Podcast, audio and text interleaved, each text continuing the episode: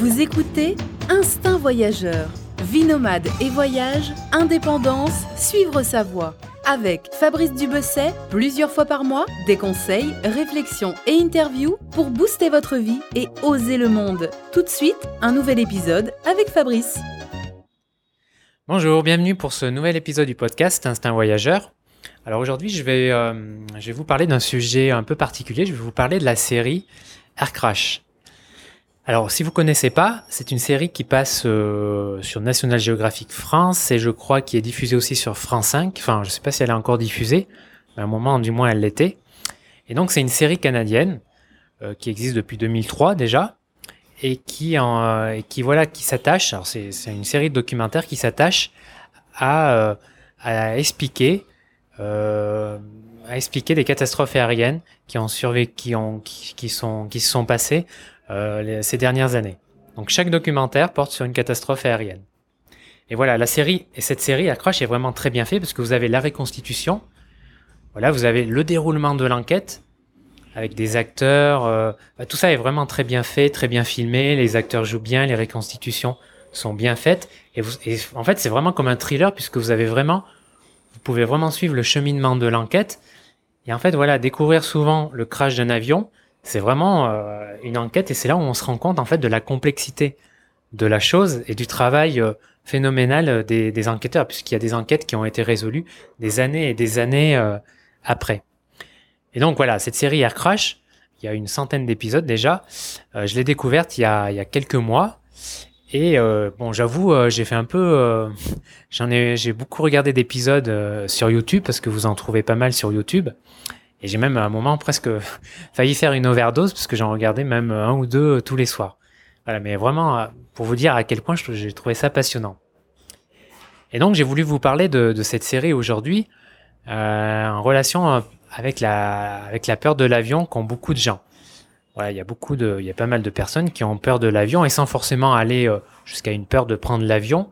Euh, il y a une étude qui disait qu'il y avait environ deux tiers des passagers qui n'étaient pas à l'aise dans l'avion, ce qui fait beaucoup. Voilà, moi, je, moi au début, j'étais non plus, j'étais pas très à l'aise non plus. Bon, c'est passé, mais heureusement, je n'ai jamais eu peur euh, de l'avion, heureusement pour moi. Euh, et donc, euh, voilà, il y a pas mal de gens qui, qui ont peur de l'avion et les catastrophes euh, aériennes récentes qui sont très médiatisées n'arrangent pas les choses.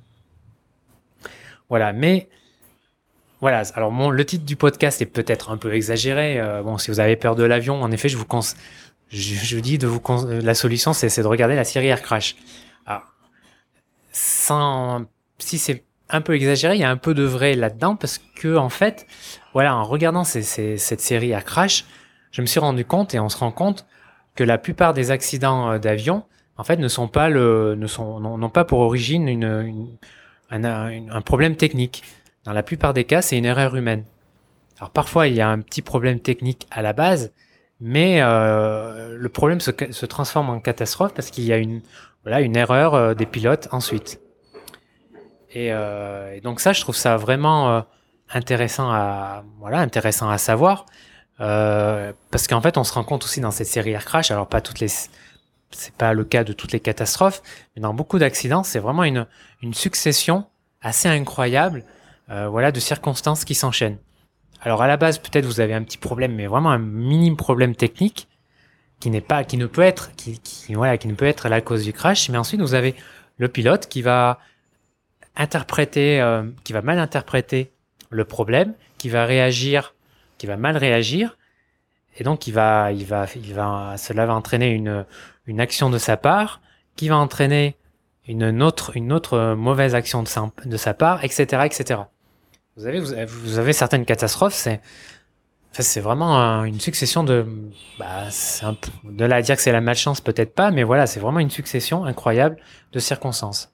Voilà, en cela, je trouve que c'est assez, je trouve rassurant, euh, du moins c'est mon point de vue, par rapport, euh, par rapport à la sécurité euh, des vols en avion.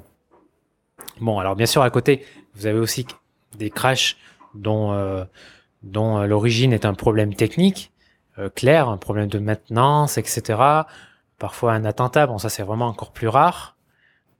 Euh, vous avez également parfois aussi, euh, Alors bon, ça c'est un peu lié à une erreur humaine du pilote. Vous avez aussi souvent une, voilà, une trop grosse fatigue euh, euh, du pilote qui, qui, voilà, qui est un peu exploité par, par certaines compagnies aériennes et qui, eh bien voilà, avec la fatigue, on, on juge mal, on, comment dire, on entre plus, on est plus stressé en situation où il ne faut pas l'être et on peut prendre des mauvaises, des mauvaises décisions. Voilà. Mais encore une fois, c'est vrai qu'il y a beaucoup d'accidents euh, récents qui ont, voilà, dont l'origine c'est une erreur humaine. Par exemple, si vous prenez le très médiatisé vol crash d'Air France Rio-Paris en 2009, voilà, l'enquête a montré que si à la base il y a eu un petit problème technique, c'est-à-dire le, gel des sondes pilotes qui indique la vitesse de l'avion au pilote, voilà, euh, c'est ensuite la, la, cause du crash, c'est une mauvaise euh, interprétation des pilotes et une mauvaise une mauvaise attitude des pilotes, hein, des erreurs de pilotage qui ont entraîné le crash de l'avion. Et ce crash, c'est assez incroyable en fait, puisque quand vous, voilà, je, quand vous regardez, euh, quand vous lisez le rapport euh, du, du BEA, euh, le pilote, en fait, le copilote plutôt, ne s'est pas rendu compte que l'avion était en train de décrocher, alors que c'est quelque chose de, hyper basique en, pilotage. Il ne s'est pas rendu compte que voilà, que l'avion décrochait, donc il perdait de la vitesse, et euh, voilà, il, a cabré le, il a tiré sur le manche pour lever le nez de l'avion. Et euh, voilà, quand vous faites ça, vous diminuez la portance. Alors la portance, c'est c'est en fait l'air qui, en gros, c'est l'air qui s'écoule sous les ailes de l'avion et qui permet à l'avion de voler. Et donc, quand vous êtes en altitude, à plus forte raison, et que vous cabrez l'avion, vous diminuez la vitesse. Voilà, vous mettez l'avion en situation de décrochage. L'air ne s'écoule pas suffisamment sous l'aile et, l'avion tombe. Et pour ce faire, pour contrer ça, il faut en fait baisser le nez, baisser le, ben, plonger, euh, euh, plonger, faire plonger l'avion en fait pour qu'il récupère euh, de la de la vitesse et de la portance. Et voilà. Et dans le cas du, du de ce crash Rio Paris, euh, les, les, deux copilotes et le commandant de bord ne, euh, ne se sont à peine rendus compte de ça et voilà, ils ont mal euh, mal réagi. Et donc Bon, ce, cas, ce cas du, du ce, crash du vol euh, Rio-Paris, euh, il, a, il a fait poser pas mal de questions voilà, quant à la formation des pilotes, parce que depuis quelques années, les avions sont de plus en plus automatisés. C'est-à-dire que finalement, en ce moment-là, les, les, pilotes ne servent, enfin, ne, ne, ne, prennent, ne pilotent vraiment que lors des phases de décollage et d'atterrissage. Tout le reste, voilà, ils sont, l'avion est en mode, est en pilote automatique. Et en fait, le pilote n'est là que, que pour vérifier s'il n'y a pas de problème durant le vol. Ce qui fait qu'en fait, concrètement, ils ont beaucoup moins de pratique, enfin beaucoup moins d'heures de vol en situation réelle, enfin manche, je veux dire, avec, le, manche dans les mains, que, que les pilotes des années 50. Ce qui fait que lorsqu'il y a un petit problème technique, euh, voilà, il y a une situation de stress qui est plus importante et cela peut conduire les pilotes à, mal réagir. Enfin, c'est du moins les conclusions qu'en qu ont certains.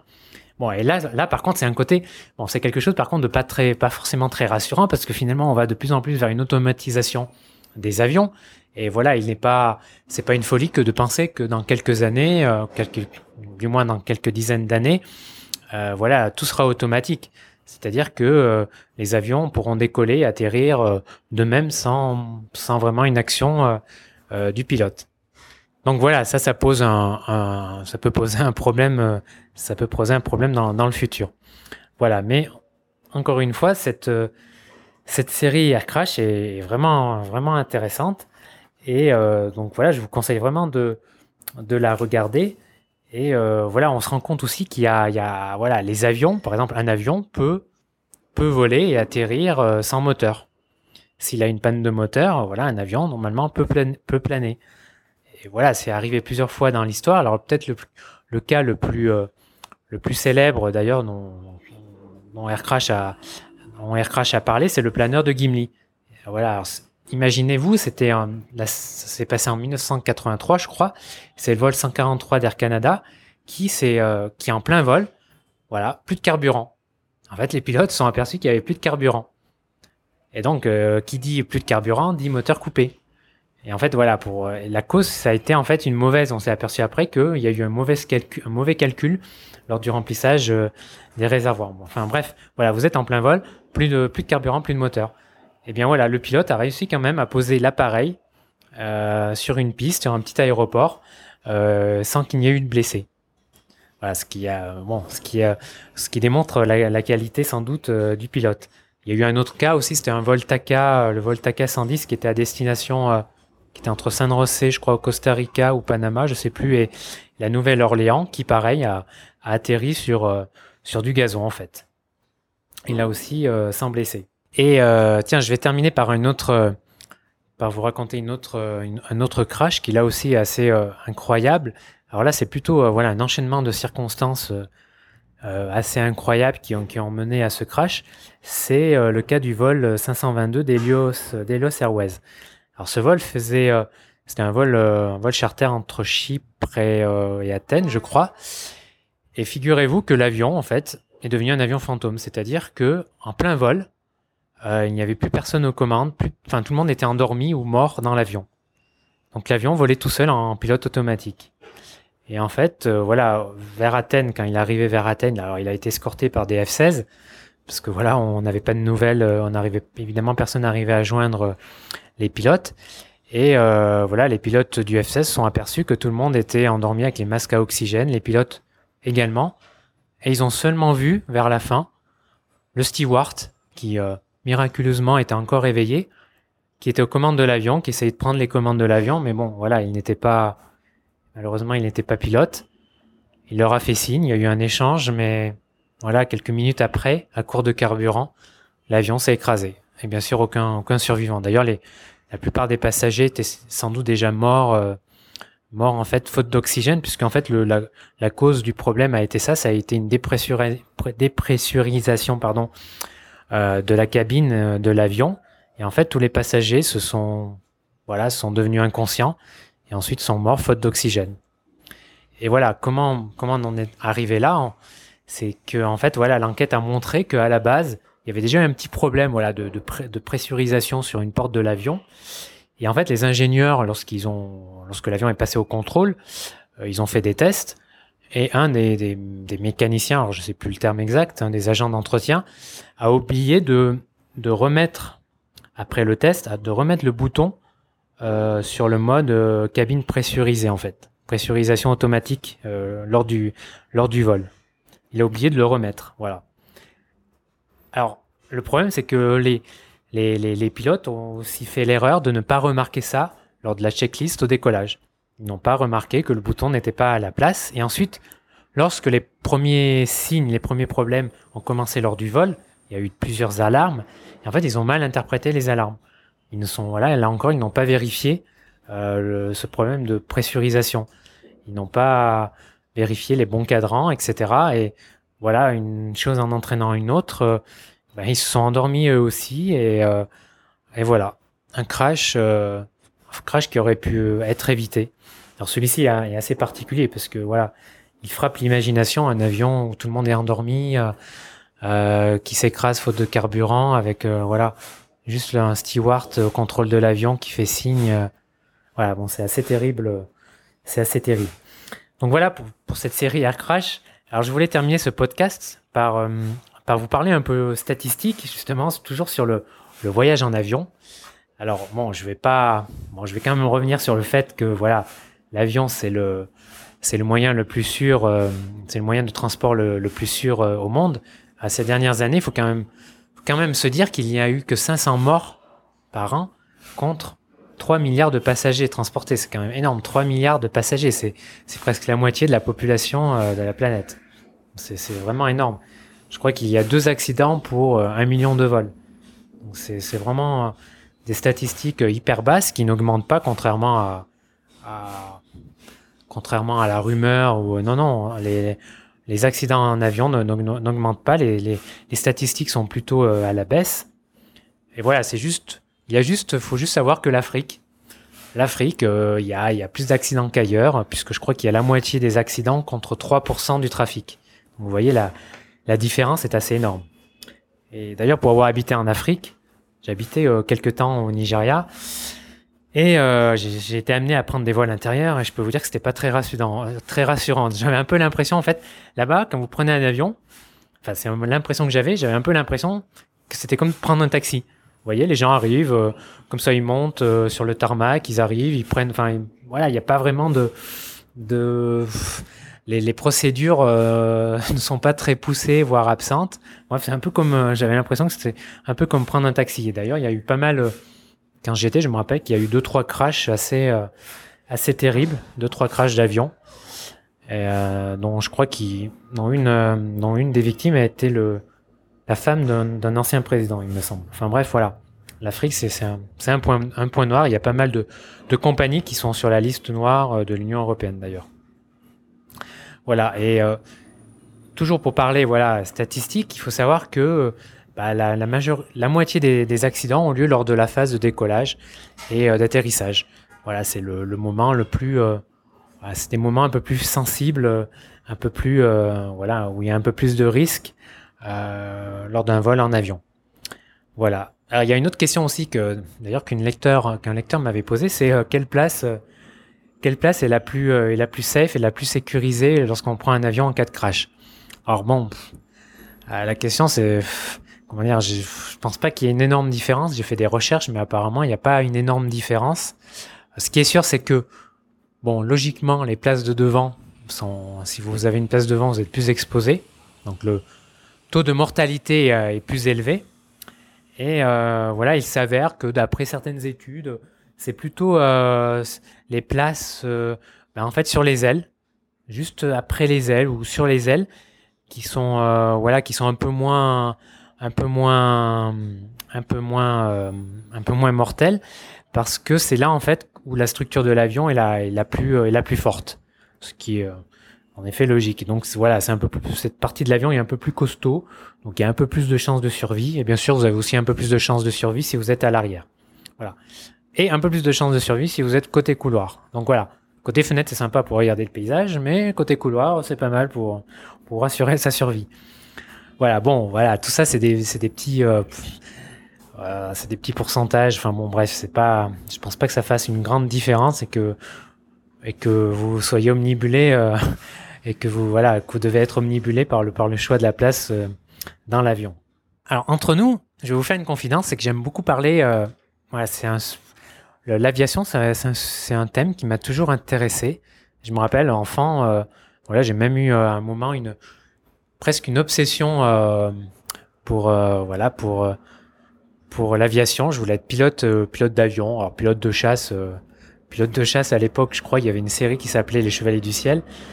Donc voilà, je me disais, euh, ah, c'est pas mal, c'est sexy euh, être pilote de chasse. Et euh, bon, je pense que ça allait dans une certaine mesure. Mais bref, après, je voulais être aussi pilote de ligne. Malheureusement, malheureusement, je n'ai pas pu. je n'ai pas pu. Il a fallu mettre ce désir de côté à cause d'un problème de vue. Voilà, je suis comme, comme, je crois 3 je crois que c'est 5%, même 8%, je sais plus, de la population qui, voilà, je suis daltonien. C'est léger. J'ai un petit problème avec le, le vert et le bleu. Euh, non, pardon, le vert et le rouge, enfin certaines nuances. Mais voilà, ça, suffit à tout cela. Ne, voilà, avec ce problème, vous, ne pouvez pas passer les, euh, la visite médicale euh, euh pour, pour, pour commencer la, la, la, formation de pilote professionnel. Vous pouvez, vous pouvez. Ça, avoir, alors être, être un peu daltonien, ça n'empêche pas de, de, de passer votre licence de pilote privé, mais voilà, vous ne pourrez pas être payé pour transporter pour transporter des gens. Et je crois que même, euh, alors je crois qu'il y a deux, si je me rappelle bien, il y a deux formations pour être pilote privé et la deuxième, euh, vous êtes limité, vous ne pouvez pas voler de nuit, je crois, il me semble. Enfin bref, il faudrait que je regarde ça. Et donc voilà, euh, c'est c'est la raison pour laquelle j'ai pas j'ai pas insisté. Et euh, mais bon, j'ai toujours dans le dans un coin de ma tête, dans un coin de ma tête, voilà le le rêve de de, bah, de passer mon, mon, mon brevet de pilote privé. Et voilà, je pense que il faut vraiment que je le fasse euh, un de ces jours. Euh, bon, c'est c'est quelque chose qui coûte cher malheureusement. C'est quand même pas donné, mais voilà, c'est toujours quelque chose que j'ai un coin, que j'ai dans un coin, que j'ai dans un coin dans, dans que j'ai un coin dans un coin de ma tête. Voilà, pardon, j'ai du mal là. C'est un petit moment que je parle. Et, euh, et voilà, et donc euh, donc voilà, voilà, c'est un, petit rêve que j'ai que j'ai dû mettre de côté. Voilà, bon, bah, ça fait un petit moment que je parle de ce, de ce sujet, je vais vous laisser. Surtout que figurez-vous que dans trois heures, je dois prendre un avion. Euh, voilà, je vais prendre un avion alors de Colombie, alors ça va être un long voilà, parce que je vais faire Colombie, France, Paris. Et là, je vais rester 3-4 jours, histoire de, voilà, de couper un peu le, le, voyage. Et ensuite, je dois reprendre un long vol pour l'Australie et Brisbane. Voilà, donc en cumulé, ça fait 35 heures de vol en gros, je crois, sans l'attente à l'aéroport. Donc c'est pour ça que j'ai voulu un peu couper le, voyage sur Paris. Voilà, je crois que ça va être le plus long vol, quasiment le plus long vol que, que j'aurais fait, je pense. Et donc voilà, je, je vais prendre là bientôt mes bagages sont prêts, je vais prendre euh, un taxi là bientôt. Et donc voilà, euh, voilà, voilà. Vous, noterez que voilà, on peut pas dire que je sois superstitieux parce que là je vous parle, je vous parle de crash euh, juste avant de prendre l'avion. Bon, euh, voilà, j'espère que non, je suis pas superstitieux. Je, je répète là, je vais le répéter, je ne suis pas superstitieux. Voilà. Bien, merci d'avoir suivi ce podcast. N'hésitez pas à partager, à poser un commentaire. Et quant à nous, eh bien, on se retrouve dans deux semaines pour un nouvel épisode. Et cette fois-ci, ce sera une interview euh, d'un couple qui a décidé, mais alors vraiment, de changer de vie, de quitter la France et de partir au Pérou pour y monter une structure à destination euh, de la population locale. Alors voilà, ils nous diront un peu comment ils en sont arrivés là, les sources de financement, etc. Bon, quant à moi, il est, temps de, prendre mes, bagages, pardon, parce que j'ai un, avion à prendre. Donc voilà, je vais aller, euh, je vais aller là, je vais prendre mes bagages et aller prendre un, essayer de prendre un taxi dans la rue.